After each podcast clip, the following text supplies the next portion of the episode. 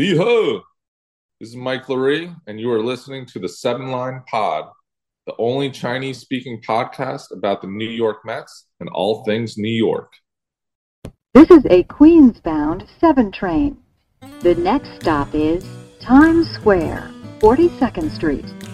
Hello，欢迎搭上七号车，我是一哥江一昌。在接下来半小时里，我们将带你从曼哈顿到法拉盛，从美国到台湾，用我们独特的经验来跟各位分析每周棒球界发生的大小事，希望能带给大家一趟丰富的旅程。好，今天加入我们是我们的 G 来 G 你好，晚安马卡巴卡。哎，这个梗我是常我最近常听到哎，可是我不是很知道它是什么东西，就很像一个很像天线宝宝，对不对？里面讲的话，对，它它它到底是什么东西？我不知道，我没有看过那个节目，但是就是里面的人在打招呼，就这样子。马卡巴卡，对，不是那个马卡，是那个壮壮阳药。哦，好，不是要聊那个啦，接下来另外一个就是网络上也很红的东西。哎，三道猴子的一生，你写的那个春联，听一下。好，你讲。左边是那个当个三道人类，右边是当个正常猴子。它横联是不要当三道猴子。什么东西啊？他说你看过了啦，我假设你已经看过了。对，看过了。嗯，好，你觉得怎么样？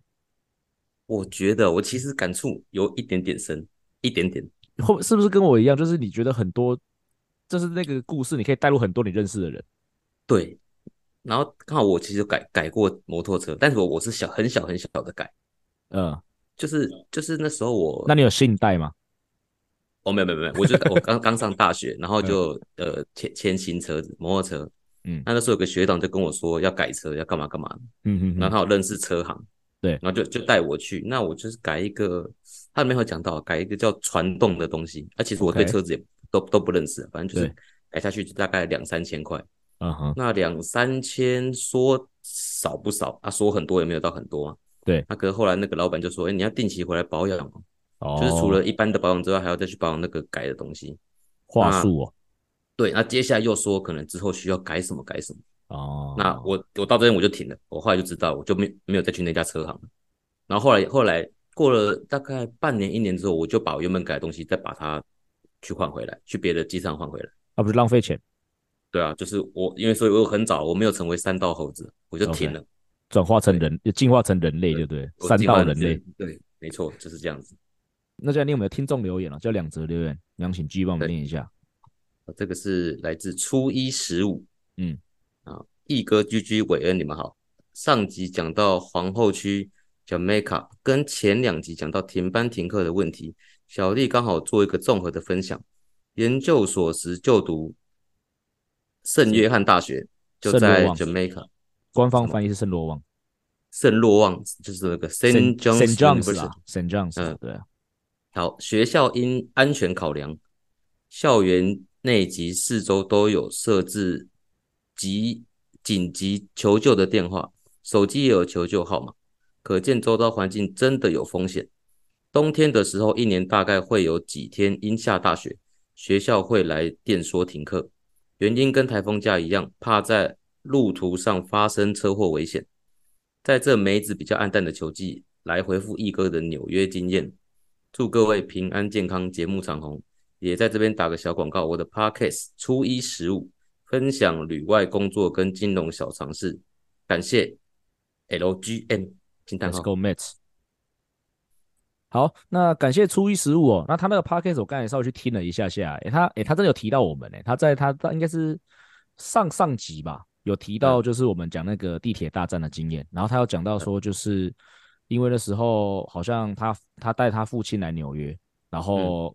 为了看王建民，然后就跑了两次的这个地铁大战。因为第一场好像在在大都会这边主场打的时候，王建民因故本来原定出赛，后来没出赛。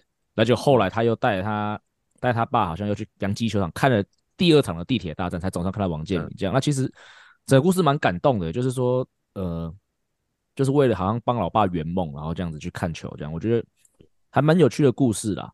不过哎，St. John's University 这边吐槽一下，没那么危险啊，因为。St. John's University，它虽然说是地处于 Jamaica，可是它应该是在 Jamaica 比较靠近呃比较富有的那一区的地方，就是它是比较靠北边的地方，什么 Fresh Meadows 啊。因为我有很多呃家境不错的朋友住在 Fresh Meadows 那边是很安全的，不是五角的南区就对了。对，那真的危险的地方是 Jamaica 南区，上边要讲嘛，Southside Jamaica Queens 嘛，就是那个五 Fifty Cent 在的祖母家附近嘛，就 Fifty Cent 中枪的位置啊。对啊，上礼拜忘记讲到，就是被打哎九枪还八枪。嗯，对对啊，所以呃，St. John's 那边应该相对是安全一点点啊。如果我记得没有错，应该是 Jamaica 南边，然后靠近他们的那个地铁站那边是最危险的地方哦。这边呃，我补充你的补充。好，下一个，下一个就是威七劝哈，威智教练又来了。对，嗯，内容是可以更糟，是指美粉不要难过，因为比起来英粉会更难过吗？不是啦，那个 Spotify 的听众都很，好像都对对那个中职话题比较有兴趣。不过不是啦，我的意思是说，就是二零二三年的美粉比较难过。因为一九六六年的美粉比你难过哦，我们自己跟自己比较，我们不要去跟别队比哦。别队是怎么样？别队要换谁？要换空气，还是要换一个在日本打很好的选手？是他们家的事情，那个不是我们大都会的事情。好，好，大都会时间啦。那首先，因为本集上架的时候，其实我知道台湾是刚打完，哦，大概打完没几个小时而已啦。呃，我现在上架的时候应该在补眠中，刚播完一场凌凌晨的比赛，很累。那所以我们现在录，不过我们现在当然因为录音的时候就台湾日还没开始嘛。不过，哎，我看我昨天看到那个社群网站啊。乐天女孩已经去了耶，然后那个 Adam 跟真宫今天也出发了，然后更重要的是啊，嗯、哦，Wayne 昨天已经跟乐天女孩相处了一整天，然后他还跟我说，他好像被某一位女孩圈粉呢，不过是被谁圈粉，我们卖个关子，我们下一拜叫他自己来说明，好不好？但除了 Wayne 之外啦，我这边还有安排呃其他呃确定会入场的观众朋友，那嗯，他也。呃，有机会呢，他也会上来分享，就是以球迷的角度，以一个进场看球的球迷的角度去分享这次台湾的一些经验。好，那也请各位听众继续期待接下来几个礼拜的这个七号车周记哦。好，那大都会时间哦，上礼拜跟红雀又跟勇士队打了，分别打了四连战跟三连战。那对红雀是三胜一败，那对勇士是一胜两败，所以整个礼拜是四胜三败啊。整体而言，以一支就是。呃，上个月卖的乱七八糟的球来说，其实四胜三败是可以接受的哦。那而且特别是其团队的打击近况还不错哦。特别是这边点点出几个人哦，DJ Stewart 尿布队长哦，上礼拜说呃他必须要买尿布，所以他很认真打球的尿布队长哦，这礼拜持续高档哦。上礼拜的打击三围是点三四六点三七零，然后点八八四，他打四支全垒打，他长距离有点爆表，然后 OPS 是一点零三零哦。那他目前的球季在三围也是点二六一点四三二跟点五八零哦，所以这样子 OPS 加起来也是接近，也是应该有点九以上的水准哦，非常有水准。那一个呃，生涯到二十九岁前第一轮的选手来说，呃，现在最后这一两个月的时间啊，其实就是让他有这个机会表现，也许是给大都会看，也许是给其他球队看，让他也许明年还会有一份工作。那这个当然是最重最重要的目标。那另外一个今年持续低潮的 McNeil 啊。这个礼拜也打还不错，三成八七的打击率。这个礼拜 OPS 到九三五哦。不过今年整体就是很低迷啦。那当然也还是希望说有没有办法在最后一个月拉个尾盘哦，把它整体数字漂亮一点点。那可能也可以提升自己的信心啦。因为毕竟签长约了嘛。虽然说我一直我这就是说要卖他嘛，啊不卖见签长约了，那签了就签了嘛，就希望他打好哦。那最后一个上礼拜打很好的是 Francisco Lindor 哦，上礼拜的 OPS 到一点零三零。那也把他整个球季的这个 OPS 来到点八以上哦，特别是他的这个 WAR 值哦，现在在全大联盟排在第五诶，就是嗯，Gene 以一个球迷的角度看大联盟啊，你应该再怎么想都不会去领舵是全大联盟第五强的选手吧？对啊，因为我我最近也看到贴文嘛，他说打击也是排前面嘛，守备也是排前面嘛，应该说打击是中上，但守备非常好，所以守备加了很多分，对啊。对啊所以这样全部加起来是前五诶，就只输给什么大谷啊、Acuna 啊、Mookie Betts 这种，Freeman 这种，是不是没压力了？不是啦，应该是说他的手背真的是非常被低估的一个部分，因为他守本来就很好，因为跟那些人比起来，他守的是一个最难守的游击位置，因为大谷是投球加打击嘛，那 Acuna 是守外野，Betts 是偶尔守二垒，但他很多时候也是守外野。所以领多的手背帮他加了很多分，那这也是他被低估的地方啊。不过不管怎么样，他就是全大联盟目前第五好的选手。如果你单看 WAR 值的话，所以真的不要再骂了啦。对啊，当初是你骂最凶，我是不是从大概两个月前我就转信说不要骂他了？对，所以他就发挥了。对，就是我们要用爱与关怀来珍惜我们的选手。对，对没错。对，那另外一个上礼拜打的很好，就是 P Alonso 哦。不过我们今天不要讨，我们今天不是要讨论 P Alonso 的打击成绩哦，因为上礼拜在对红雀队的这个比赛里面啊，发生了一个插曲哦，就是嗯，红雀队的新人 Mason Win 他打了一支内安打，那是他的生涯首安，而结果呢，我们家的北极熊呢，就在比赛暂停的时候呢，把这个球丢到观众席去了，嗯，然后当下好像很多人都觉得。他是故意的啊，然后其实场边当时他球一丢，首先首先他球一丢到观众席啦，红雀队的休息室就开始在那边骂，就开始在那边骂了，而且骂到是裁判哦必须要介入说，哎，你们不要再吵了，就是先就就到此为止这样子。那 G 你有看影片吗？我看影片，你觉得是故意的吗？因为影片看不出来他知不知道他那是他的手安嘛？嗯，影片应该看不出来吧？看不出来，看不出来有人跟他要球还是干嘛干嘛？那。嗯他自己后来发文说，他就是脑雾，对，所以我觉得不能说故意啦，就是他突然当下就冲动嘛，有那个情绪就想发泄吧，可能。那后来不是也说有送出东西要给，我不知道是给他还是给去给球迷换过来换回来那个球嘛？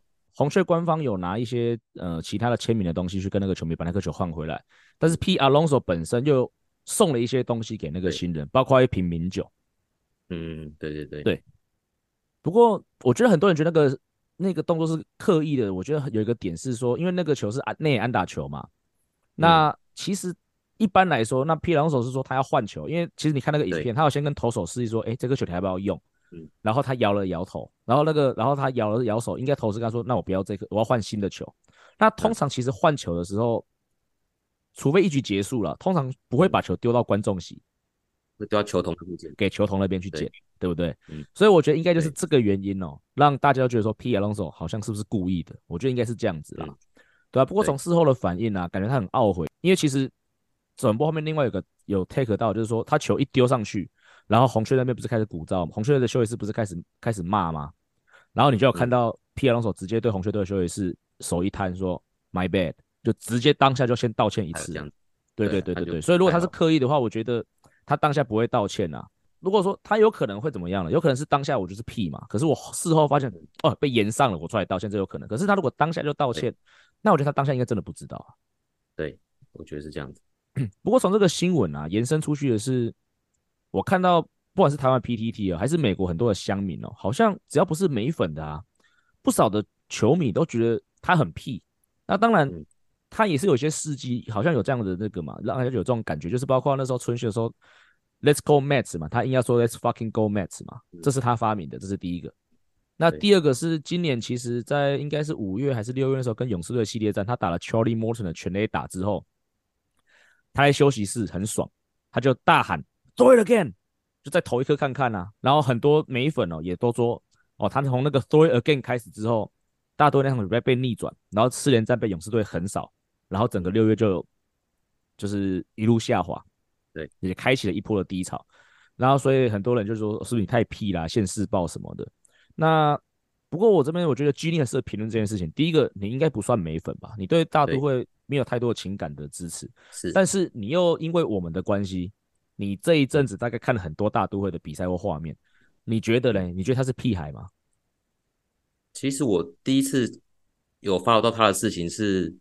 跟他跟球迷的互动有关系，嗯，就是印象中是一个老奶奶很喜欢他，OK，我忘记他是去球场刚见面还是去可能去其他机构医疗机构干嘛干嘛，就是跟做善心做善事有关系的东西才认识他的，对。对，那时候还不会觉得说哎什么什么超级强大还是超级星球，而是因为那种很很感人的新闻，所以才知道这号人物，嗯，对，所以我觉得。讲后来这些发生的事情，应该可以用瑕不掩瑜吧？嗯，可以这样用这个成语这样讲，可以啊。所以我觉得他对我来说，我不会觉得他屁啊。对，就觉得那些东西可能是当下的一时冲动、一时的情绪。毕竟他他也没有说很老嘛。对啊，有点激情，还算是。对啊，这样子我觉得这样蛮合理的嘛。对啊，嗯，对啊。讲到慈善家哦，在在我们录音的今天哦，其实大联盟的球员呃球员信托机构。哦，就投票票选出来哦，嗯，P. Alonso 获选为今年的这个哦最有价值慈善家，所以他真的是做很多善事哦，这个是不能被否认在球场外面。那球场上啦，我帮他讲讲话，对，也许他是有些行为真的很屁啊，可是最近不是一直在说什么 Let the kid play 吗？对，Fernando Tatis Jr. 可以屁，Tim Anderson 可以屁，对不对？嗯，那 Alonso 就不能屁，还是？拉丁美洲还是黑人选手，如果他们这样子是他们的风格，对，对他们就是奔放的球风。那白人就要老老实，像 Freddie Freeman 这样子嘛，好像也不对吧？对不对？这样，嗯，难道白人 P 就是 P？啊，黑人 P 还是拉丁美洲 P 就是 Let the kid play？不对吧？应该不太公平。对啊，你今天有一个白人选手，他也是有一点风格，不总不能就是要求每个白人像 Freddie Freeman 这样子吧？就是球场上面他有他的展现他的风格，啊，球场下他又是个很慈善的人，我是觉得。我是觉得不用对他有太太多的批评了，这边是帮他讲一下话。那另外一个也是最近发生的新闻呢，就是就是媒体揭露，就是皮亚龙索在今年交易大限的时候，哎，我那时候不是还说要帮卖北极熊嘛？就大都会真的有去探寻这个可能性 呢。他们跟酿酒人，他们说差一点点就换成了。那当然，不过最后没有换成了。那皮亚龙索也说，呃，他很喜欢，他很喜欢待在大都会啦。当然，所有事情都还没有办法意料，特别是他们也成为自由球员嘛。那。基你觉得大都会该留皮尔龙索吗？在他成为自由球员之前，我觉得留啊。他目前看起来没有什么不该留的地方吧？嗯，就是你找不到他，好像需要离开，或者或者大都会是需要他的。他是看板球星嘛？对啊，我现在球迷球迷都很爱他，是。然后又有好的表现，又是慈善家，这很多点就除了棒球场上之外，可以帮球队加分的。对啊，但不留的话吗？我其实上网看了一下。嗯，小梅时间。他说他他跟那个纽约有关系的地方有一个是他他的阿公是西班牙的难民，然后从西班牙内战之后，第一个到的地方就是 Queens。OK，对，那 Queens 之后到那个 Ohio，所以那边有红人跟守护者嘛。对啊，对，然后再来就是他，可是他大高中跟大学读的是 Tampa 的学校，所以他也还是可以去光芒跟马林鱼，有这个这几个这些球队没钱有关系的选择，对。如果是以地缘是这样子啦，好了，如果我真的要把它，如果真的要把它交易出去了，或者要把它就是不留它，唯一的理由就是可能大都会要重建嘛。嗯，但是你说大都会是真的打掉重练嘛？也不是啊，因为其实林多长约嘛，McNeil 长约嘛，Nimmo 长约嘛，对啊，所以你说大都会要真的彻底打掉重建，我觉得是很困难呐。所以我觉得应该比较可能的是这两年就是呃用一些比较小的自由球员保持竞争力，那等到也许二零二五年。那其实是阿隆索也不老啊，那时候也许可以再拼的时候他不老，那你就把他留在这位上，所以我觉得应该是这个，对，这应该是更合理的操作。嗯，好，那我们继续来关心一下国联外卡战绩哦。好，那小熊队呢，上个礼呃，在这个礼拜目前八月二十四号，他目前是来到外卡二的位置哦。不过他跟外卡三的红人队是没有任何胜差的。那跟外卡四、外卡五的巨人跟响尾蛇哦，也只有零点五场的胜差。那跟马林队也只有两场的胜差，所以其实都还是很激烈哦。啊，不过除了小熊队之外，我特别还要讲一下，哎，响尾蛇又回来了耶！真的，对啊，本来八月初觉得那一波好像就下去了，结果哎，嗯、好像这最近又打了一波连胜，他又回来了，现在离那个外卡第三号位置又只有零点五场胜差，所以这个真的是非常的激烈啊。好了，那这个礼拜不能不提的消息，巨大消息，震撼弹！我今天脸书一打开，前面五折全部洗版，大谷翔品韧带撕裂，本季不再投球。嗯，好，君你怎么看？过度使用吗？绝对过度啊！然后他哪他哪有可能不过度？嗯，就是你跟其他先发投手比，他要打击嘛？你跟 DH 比，他他要投球啊？对，对啊，所以基本上他没没得休息啊。对，所以觉得可以直接把这个韧带撕裂这个伤归咎在呃这个他的过度使用上面嘛？我觉得没有没有其他原因了吧？就就可可能有人会觉得说啊。投投球的时候才会伤到手啊，啊，可是他整个身体都是疲劳的嘛，所以你很难说他有没有让原本不该使用的部位有更大的负担。嗯，这样这样讲，对啊，所以过度使用应该是最主要原因吧。嗯，大谷翔平今年哦，先发投手投了一百三十局，在大联盟其实排在大概五十名左右啊。呃，千贺广大目前是一百二十八局，比他还少两局，基本上只要投球而已。不过 Scherzer 投的比他多，Scherzer 应该 Scherzer 今年有竞赛又有受伤的 Scherzer 投的比他多。那另外投最多的什么 El Cantera 啊，然后什么 Gary Cole 啊，这个都比他又多了大概二三十局啦。所以的确啦，是蛮过度使用的。而且另外哦，大家好像忘记一个点，这个也是我今天刚才录音前才有在滑脸书滑到有人提到这个点，就是他二刀流对不对？他技术会打经典赛，哎，哦对，还有这个，对，还有经典赛，不要忘记经典赛，不要说二刀流啦，很多光是你光看中华职棒好了，今年很多打经典赛的野手跟投手成绩都下滑，江少庆受伤了嘛，对不对？嗯，啊吉吉力吉道受伤了嘛，对不对？对很多人都受伤了，然后王威成低潮嘛。一堆人也受伤，林立也受伤过啊，所以经典赛真的是很累的一件事情，不管是投手还是野手，那更别讲二刀流了啊。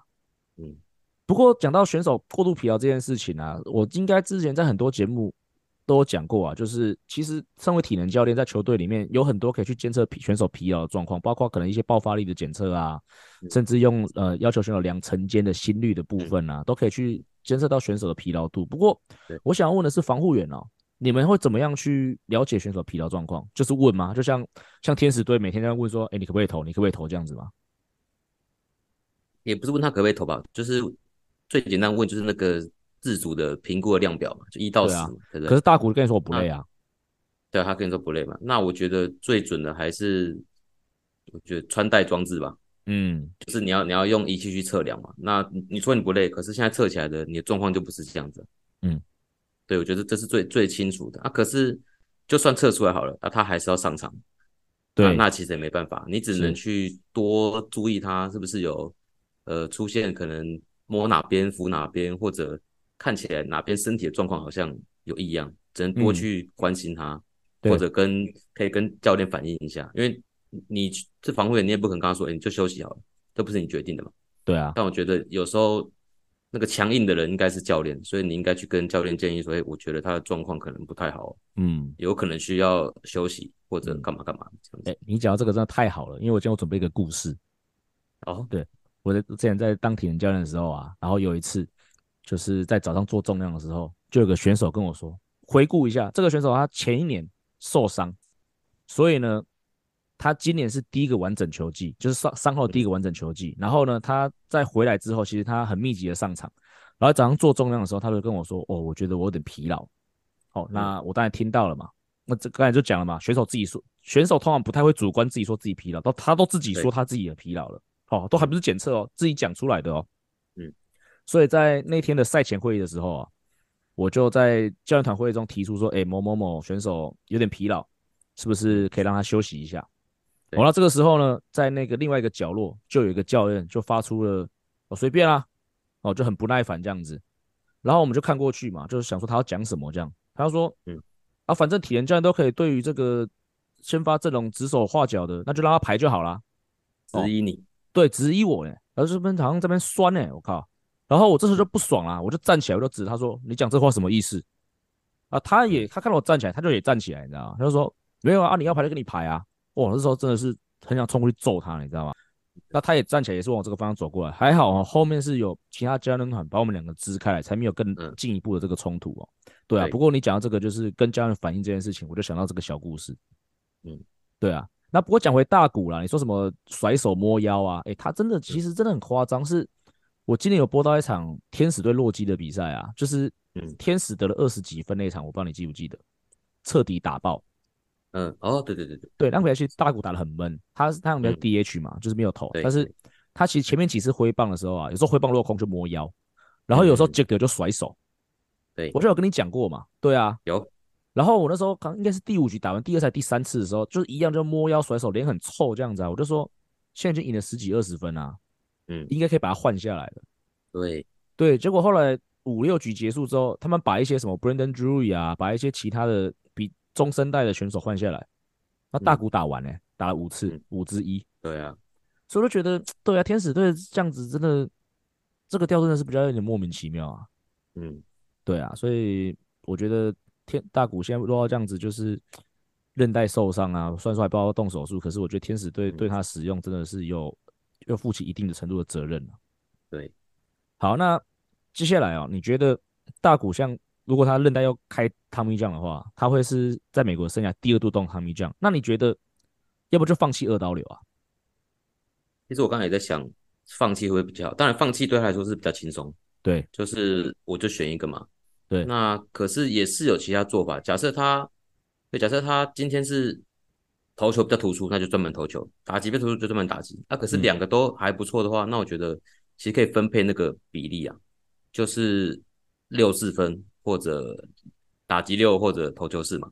以前火腿就是这样做的啊。对啊，这样子应该对他会比较好。就是我还是要监控你的使用的状况，不要过度使用。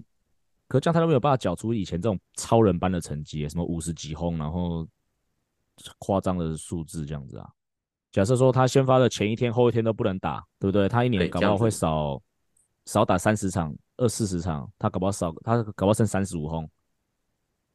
可是这是他的生涯，他负责。假设他一再继续二刀流。那提早结束生涯，他愿意的话，那我们也没什么好说的，对不对？对，就像仙女棒一样璀璨即逝，对不对？对，呃，就啊，强个五年啊就不见了，还是你要强，但是不要做二刀流，可以十年、十五年这样子。是，好了，那再补充一个啦，就是呃，如果真的开刀了，但我们现在都不知道，也许节目播出的时候已经知道，如果真的开刀了，对。对打击段影响，因为如果开下去，很明显，二零二四年是不能投了嘛。但是对打击的影响，嗯、这边有几个例子啊。第一个，他本身啊，他一九年十月开刀了嘛，那他二零年的五月七号，他就以 DH 身份出场，所以那时候是七个月就回来了，当然比投手回来更早。那嗯，如果要更极端的例子，今年的 Bryce Harper 术后一百六十天也是以 DH 身份回归大联盟，这个也是。应该是历史上的记录啊，就是开完 Tommy 这样最快回归球场的。那、啊、当然，因为他是打 DH，他不用守备，所以说他当然是他只要负责打击。他打击 Tommy 这样这个手术，其实对于打击的影响吧，就是比较小一点点。所以这个这个一百六十天，或者像大谷当初的七个月，这个是一个可以参考的时间点哦。对对啊，好了，那最后啦，一个结论哦，也就就我们前面几集啊，我们都说那个天使队跟大谷的故事很浪漫，像个爱情故事，对对不对？那么我们都以为是爱浪漫爱情故事啊。看半天嘛，就是三三道猴子的一生，对不对？首尾呼应了起来。天使队你看剑纪中该卖的时候你不卖啊，对不对？你为了一个七啦，你该卖的时候不卖，啊，把自己搞死。嗯，真的。你知道那个天使队的吉祥物是什么？是什么？逆转猴啊！逆转猴的一生在在安娜汉上眼中。好了，接下来单元呢，我们今天请到一个特别来宾哦。那其实，呃，他的职业很特别，特别是在职业运动大概这十年到十五年间，才是比较有受到这个注意哦。那他，他真的就是营养师。那我跟 G 呢，都是在这个之前，呃，我们在富邦工作的时候，我们跟他有合作过。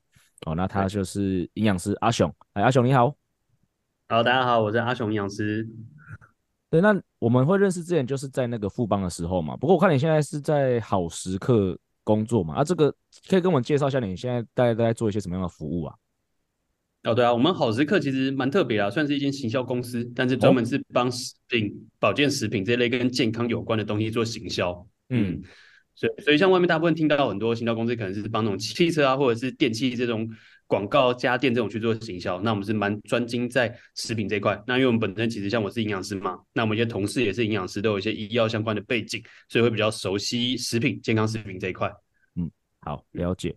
好，那其实今天会请阿雄来，主要是因为我们在昨天哦看到一个非常有趣的新闻哦，就是日本中日龙队的力浪合意监督哦，title 是他选择哦。不提供白饭给在赛前不提供白饭给选手，那原因是因为好像他之前看到一个选手白饭吃很多，他要叫他不准吃白饭，然后那场比赛打特别好，于是呢他要觉得说，嗯，那我们不给我们不提供白饭给选手是对的，所以我们全队都不提供白饭。所以那时候我们就跟阿雄就稍微闲聊一下这个话题嘛，那聊着聊着就觉得说，哎，既然要在这边闲聊，那不如直接请阿雄上来聊好了，因为我相信很多朋友对于这个新闻有看到嘛，因为这个新闻好像在日本跟台湾台湾都引起了一些这个。都引起了一些风波啦，日本还叫什么什么白饭之乱之类的，所以我觉得蛮有趣的。那这边就问阿雄啊，你看到这个新闻啊，你的第一个想法是什么？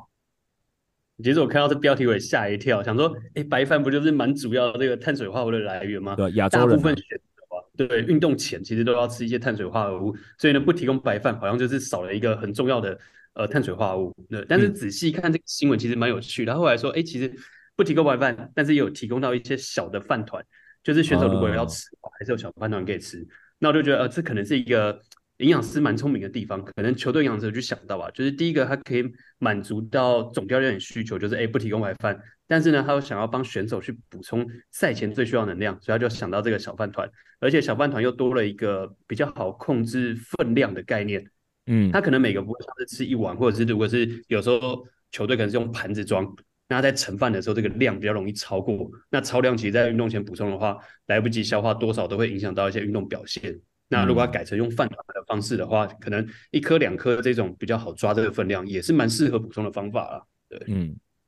好，那我想那个阿雄，我想问一下，那假设真的吃太多白饭的话，就吃个三碗四碗，那会有什么影响？嗯、然后第二个就是，呃，救援投手，因为他比较晚才要去丢球嘛。那假设我们今天他九点半才丢，嗯、他六点半想吃饱一点，不行吗？哦，可以啊。其实我觉得这个就是跟棒球这运动的属性蛮有关系嘛。大部分如果先发人可能一开始就要上场啊，如果他吃太多的话，就会变成是我上去比赛肚子里还有没消化完的白饭，不管在跑动啊、移动的时候，可能多少都会有点影响。这对先发来说可能不一定那么适合。但像确实，如果救援投手他可能晚两个小时才上班。那他确确实吃饱一点点，有时间消化的话，那他也许是适合的。所以对于这种后半段，不管是中继啊、后援投手，那他们其实，在赛前可以吃的比一般先发选手来的多一点。嗯，那那就正常的状况，好，全部都是先发的选手啊，他们的赛前餐会有怎么样的建议呢？这个目前我看到大部分球队都还是会订一些便当、外汇等等。那其实最重要就是抓到适合的分量啦，不要吃到过量。那有一些选手，我看到他们自己本身也会比较注意这一块。那怕吃太饱，就会改成别的方式，例如说补充一些水果、饼干、能量棒这种。那都是以碳水化为主来说最重要，可以加少量的蛋白质，嗯、但是油脂类就要避免。所以像比赛前就不要吃什么呃咸酥鸡啊、煎饺啊这些，可能觉得太油了就不一定适合。嗯。好，不过讲回到那个新闻里面讲到日本嘛，嗯、我们之前去那个日本集训的时候啊，哎，我真是大开眼界。日本的那个选手食堂，我记得是那个神户绿地球场吧，而且那是非赛季哦，就是针对我们中华队去集训，他们开那个食堂啊，真是大开眼界，就是乌龙面啊、咖喱饭啊，真的无限量供应，而且是好吃的那种。它的咖喱饭不是像什么台湾的那种自助餐厅那种稀稀的那种咖喱，它是真的是浓郁的那种日本咖喱，哎，就是哎，我真的是。哎，当然，因为我不用练球嘛，所以我真的很多时候我真的不然会吃个两碗这样，吃到饱。对对对，真的像吃到饱，对，就是跟跟台湾大学生一样，会想要吃到饱。那阿翔，我们昨天在昨天在聊的时候，你也说过，其实你对于日本的一些这种运动的这种选手食堂的待遇，你好像也有一些了解，是不是跟我看到的状况是差不多的啊？嗯，像我觉得日本在呃整个运动科学这块都走得蛮精致的。对那虽然像比较领先，可能像是美国啊、加拿大、澳洲这些，可能在研究上蛮领先的。但是日本人，我觉得他们特性就是会很注意一些细节的小地方。嗯、那之前我就看到他们有类似这种给选手的餐点，他们可能取名叫做胜利餐。那很厉害，就是他们其实在提供食物的时候有分区。嗯、那这个分区的方式呢，就会告诉你说，哎，可能他是用那种和呃定时的方式。然后可能会给你很多个碗，嗯、很多个盘子，然后就会告诉你说，哎，这个盘子在这一区要装多少，这个盘子在那一区要装多少，所以就是一个很好，呃，吃到均衡饮食又可以达到分量控制的一个方法。这是我看到蛮厉害的日本在运动选手上面的饮食管理啊。嗯，对啊，那刚才讲吃到饱嘛，不过但是有点开玩笑啦。嗯、那因为我们今天其实讲的是职业选手，那。我对职业选手了解是这样嘛，就是职业选手应该是可以做出正确的选择嘛。就算你一一个饭桶摆在那边，他应该也不会真的去吃到饱啊。那这边问一下，我们就不只问阿雄，问一下两位，因为居你也是在你也是在台湾的职棒也工作过嘛。嗯、你你自己先问家居好了，你对于台湾就是选手在用餐的赛前餐的用餐状况大概是怎么样？他们大概是怎么样去吃这些东西？第一个都是吃少少的，嗯，因为因为我们提供不管是自助餐好了，或者叫外面的好了，都是偏。偏油偏咸吧？你说小吃类啊，或者对不对？包括自助餐那种的。嗯、那可是很有趣的是，就是之前好像那时候不是吃赛前吧？不知道是练习的时候还是春训的时候叫 Subway，嗯，就被大干掉。大家大家都不喜欢，大家不喜欢，大家不喜欢吃太健康的东西嘛。这个我小故事我等下讲。对对，管管理就管理就很难叫啊啊！你假设营养师需要他们清淡一点啊，你要叫这个啊，选手不喜欢，对对，所以我觉得选手。他们可能也知道吃什么会让身体有负担或不舒服，嗯，对，就所以都是吃少少的。我看到吃自助餐或者赛前餐都是不会吃太多，就可能吃个半碗，嗯，Okay. 一半分量这样。嗯，那阿雄呢？以你在跟职棒或者跟其他运动员合作的经验，他们在呃竞技前大概会用怎么样？有大概会有一些怎么样的用餐习惯？我们讲是比较有经验的选手啦。嗯哼哼，我觉得这些呃，当然第一个会主要就是吃的餐他会注意到，那有些会额外用补充的，例如说有些会在比赛前喝咖啡，那这些都是可以帮他比赛做一些提升的这些呃补充的食品啦。那其实以主餐来说，像刚才讲到很多是找外汇这种，所以我看到如果是可能包含旅外的回来的，或者是比较资深的有在做管理的，那这些他们其实都会蛮注意自己吃的分量，那甚至在挑选食物上。嗯呃，假设今天是有有得选择的，举例来说，我今天可能订便当是炸鸡腿，那另外一个可能是卤肉、卤排骨这种的话，他们可能就会去选择卤肉这种。对，就是他们自己会了解到，哦、呃，太油的我会少吃，那或者是他自己有一个经验，我长期来说我吃一个便当会不舒服，那我他自己就会稍微减量。嗯，这是我觉得。嗯嗯，看选手个人，有些选手确实会蛮注意自己的饮食状况。那那时候我们在稍微看他们饮食的时候，有几位确实已经有呃自己在管控，所以吃的都还不错。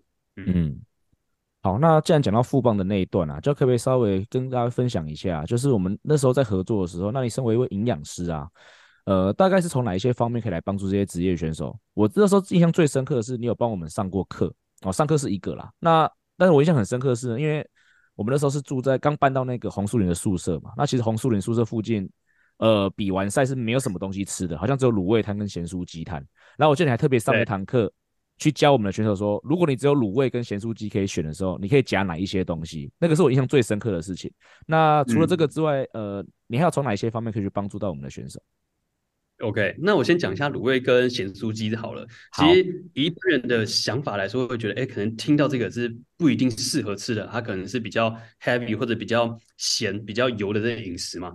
但其实我们要换位思考，就是像刚才讲的，我周围只有这些，那如果不让他们吃，他们怎么办？那还是会去吃。所以呢，其实最重要是找到一个是。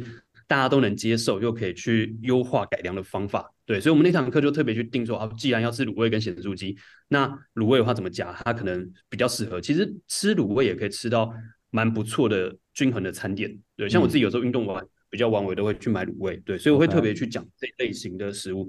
那咸酥鸡的话，我觉得比较偏向是他们呃偶尔啦会放松吃一点，那当然我们会比较不建议。但是在不建议的情况下，嗯、总是有一些食物是伤害比较小的，那可以从这些优先选择。那我们没办法做到呃满分或做到及格，至少让它被扣的分数比较少。那这是我们当初的一个想法啦。对，嗯、那除了这之外，其实我们没有想到在呃运动营养这一块，其实在台湾大部分啊进到职业球队都只有从知识面去做，就像刚才讲的，我办了很多的讲座。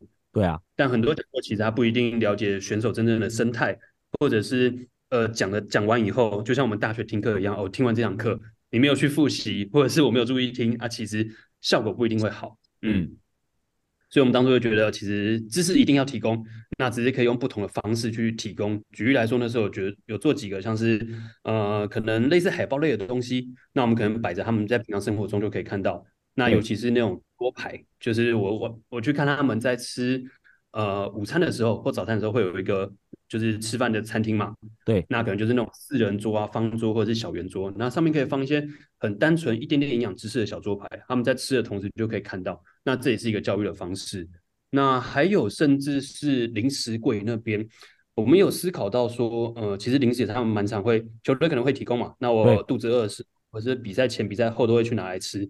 那我们在这边就直接去帮他做一些区分，例如说有一区就是诶比赛前可以拿的，一区是比赛后可以拿的，那一区是你平常肚子饿可以拿的。嗯、那根据不同的营养素去做分配，那底下就会有一些标示，或者是用不同颜色的底去做区隔。那这样子他们其实就会很明显的知道说，哎哦，我现在是呃比赛前，那我直接拿这一块的。那如果是比赛后的话，回来我就可以拿另外一区的。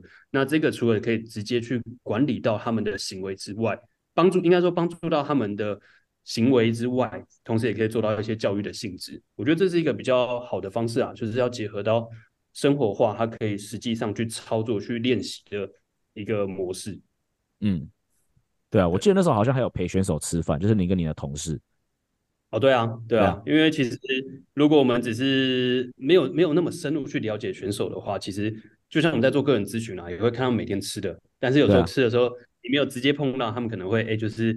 呃，有时候吃的不会拍照，那 或者是你不真的了解他喜欢吃什么，嗯、所以我们就想说，哎，找个比较轻松的场场合，我们可能一个营养师搭配三四个球员，然后午餐时候一起吃，那边聊聊看，就是不是在做营养喂教，只是看他目前家的状况，那很快速的可以跟他讲说，哎，其实你可以多吃一点啊，或者是这个好吃的你喜欢吃的怎么去做替换，那我觉得这是一个最直接的方式，嗯。对啊，那那时候除了选手之外啊，我记得我们好像也有安排，就是你们去跟我们的管理去做一些讨论嘛。那而且是一、二军管理都有做。那因为毕竟一军跟一军是在台北嘛，二军那时候是在那时候还在高雄嘛，在义大。那你那时候跟一、二军的管理在讨论的时候，你观察到一军、二军分别的遇到的困难处大概是什么地方？不过讲这一题啊，我先分享刚刚才我说要分享小故事。G，你刚才不是说就是买 Subway 球队这个选手翻脸嘛？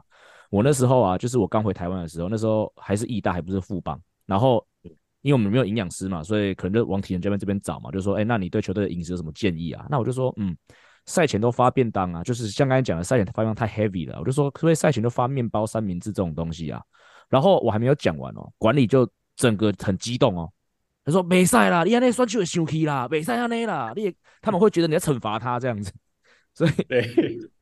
所以，所以刚才家驹讲那个东西，我是很有很有感觉的，因为我的第一个跟领队还有跟管理开的会有关于营养的，我就是遇到这样的问题。那好，那回到阿雄这边，那时候在一二军，你分别遇到执行上的难处是什么？或者说你分别给一二军不同的重点大概是什么？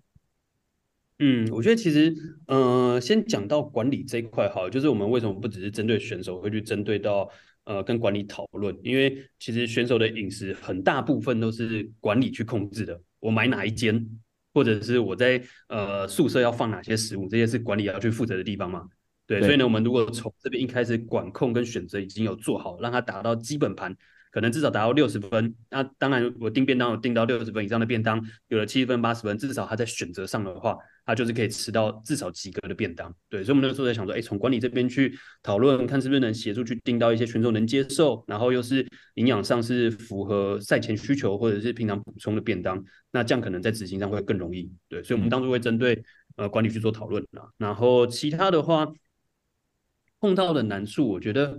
有一块是一二军的作息不一样，他们比赛时间会不同，对，对，所以我觉得这也是蛮重要的点，就是当碰到一个团体，他们可能会有个人化的地方，那当然也会有团体的作息。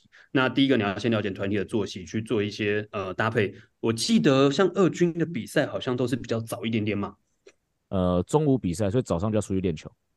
对，就是中午的比赛，像一军都是在晚上的时候，跟大家在下班时间比，就是一般人吃晚餐的时间比。那二军就相对来说比较正常，我比完刚好可以吃晚餐，嗯，所以呢，其实在饮食控制上，我觉得二队二军相对比较容易，因为他们就是比较符合一般三餐的饮食，那只要去调整一些比例就好。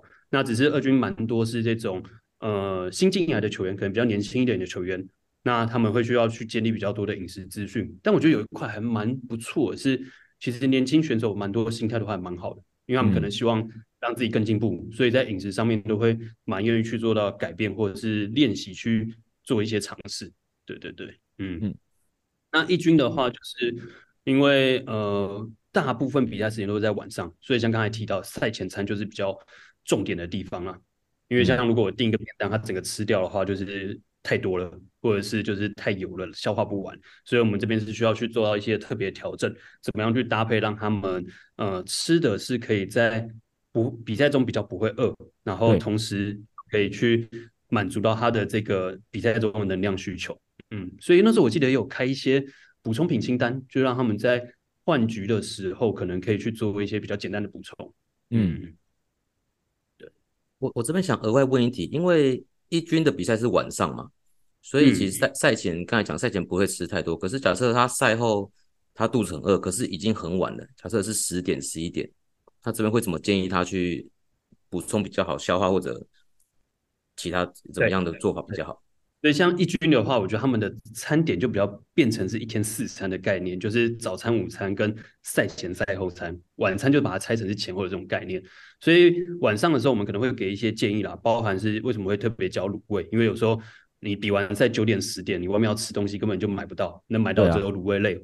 便利超商类，那这种的话，我们就会特别去告诉他们说，在这个时间点，你可以买到怎么去做搭配。嗯，这是我们那时候想到的一个方式啊。对，所以也特别拉出了咸水呃咸水鸡跟卤味这个，哦、对，这两个是我觉得一般的咸水鸡跟卤味，其实在一般运动后你比较晚的时候，是可以吃到比较符合营养师需求营养的这个，算是呃吃吃东西的这个餐厅或场域啦，对，嗯，也也比较健康嘛。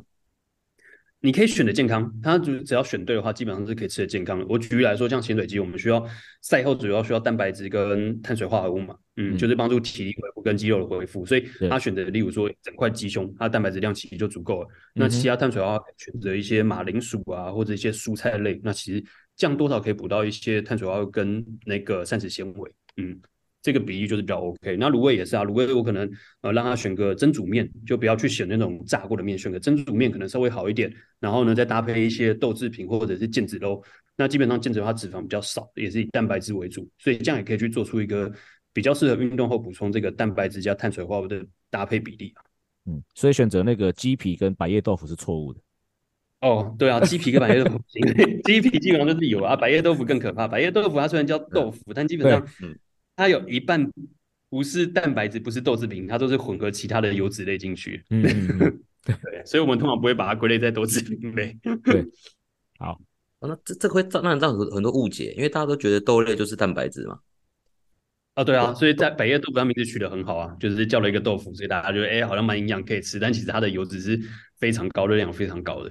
嗯、好，那跟球队合作的过程中有没有什么印象特别深刻的小故事？印象比较深刻，我会觉得，嗯，哦，球员的食量非常大，OK，当然他们运动量比较大，所以他们吃的会比较多。那比较可怕的是，当如果发生那种像基本上宿舍可能会比较偏远一点嘛，那偏远一点的话，如果晚上或者是平常时候要吃，除了宿舍提供的食物之外，就是要叫外送。啊，那个时候的外送不像现在 Uber 这么方便，它都是店家要自己外送。嗯所以你可能都会有定说要呃五百块啊，或者是一千块才会外送。那如果你找不到别人共一起买的话，我可能就会变成是要买五百块卤味，五百块的咸水鸡。嗯、那这个量其实就会超过平常吃的量。那我觉得这是一个以前来说比较不方便啊，然后比较印象深刻的事情。但我觉得现在如果 Uber 啊、Foodpanda 这种，其实应该是可以解决不少这个问题。嗯，我又想到一个问题，喝酒。因为我们、哦、我们这我们上一期刚好讲到，所以我就想讨论跟喝酒有关系的事情，不能说给他们什么建议啦，对，就是要怎么做会比较好。我觉得之前我听到这个喝酒，我也觉得蛮特别，就是他们的酒量真的很厉害。我记得他们听、嗯、听他们喝的这个瓶数啊，都是非常多，就是超乎我想象的这种。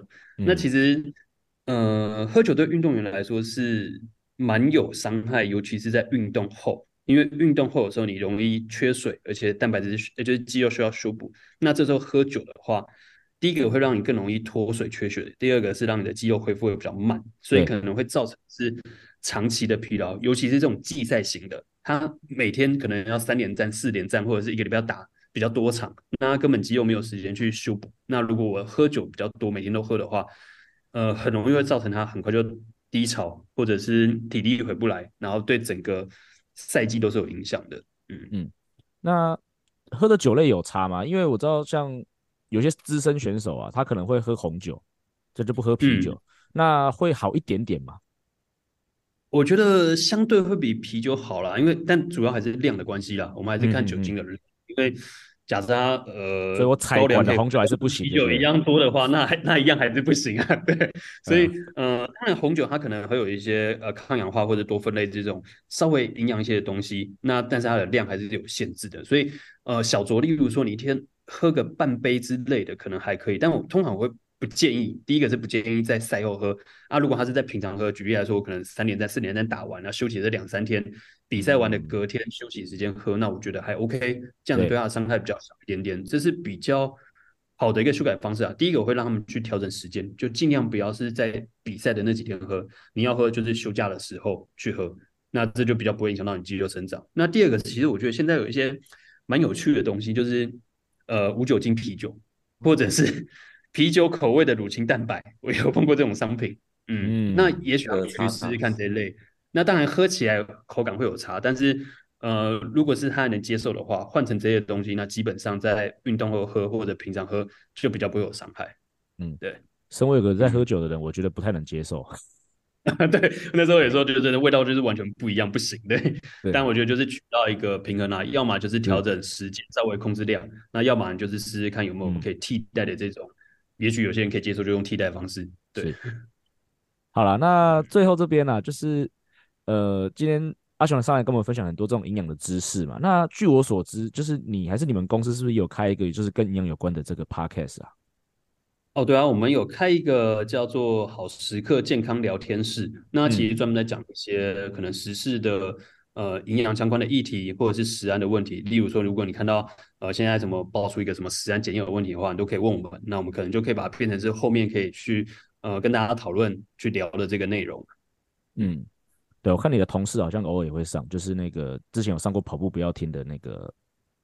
哦，对啊，我们这边其实我们公司内部很多营养师，应该有快十位营养师。嗯、对对，而且我们蛮特别啊，我们其实要经营一个经纪公司，然后我们经纪公司不是签艺人，专门签医师的人，就是医生、营养师、药师，所以也帮蛮多品牌去做到这种，嗯呃，可能商品的推荐，可能在医师的粉砖或者营养师的粉砖，那或者是帮忙做到一些代言背书也都有。嗯、哦，所以就是要推他们去上什么节目啊？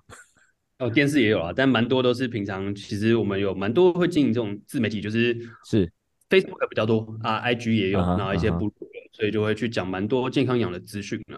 嗯嗯，对对对。